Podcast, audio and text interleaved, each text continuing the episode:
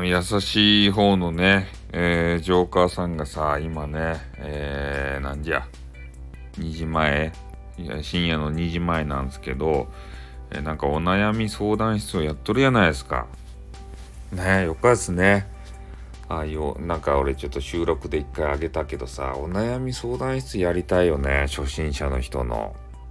なんかそういう悩みがさ、初心者の方って、まあ、何が悩みかよく分かってないっていう方もいるかもしれませんけれどもやっぱねどうやっていくのかっていうのはねこう節目節目で悩みが出てくるんですよ。もちろんベテランさんもね悩むわけですから初心者の方ってそれに輪をかけてね悩んでるんじゃないかなと思うんですね。だから、まあ、新規のねこのリスナー層を掘り起こすという意味でもやっぱり初心者対策をどうするかっていうのはね永遠の課題なんですよ。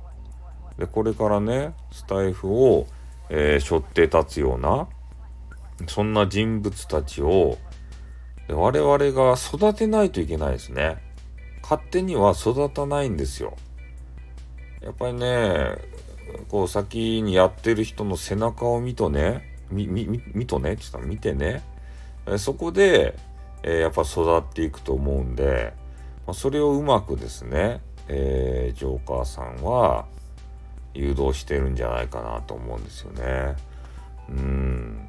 俺もやりたいですね。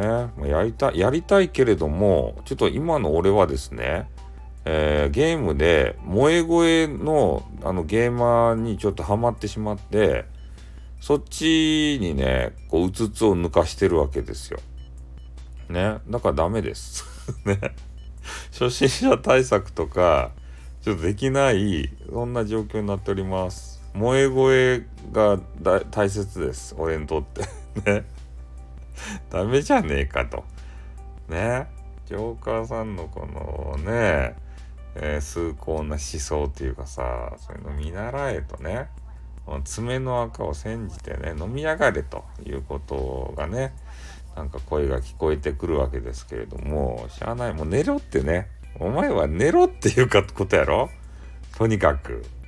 ぐちぐち言わんで早く寝やがれって ね。わかりました。すいません。あの、眠らせていただきます。ごめんなさいね。夜中に。ちょっとあの、ジョーカーさん見つけてしまったもんで、羨ましいなと思ってね、あの収録しちゃいました。あの、もう寝ます。もう眠い声でしょ。はい。もう寝ます。はい、さよなら。あってー。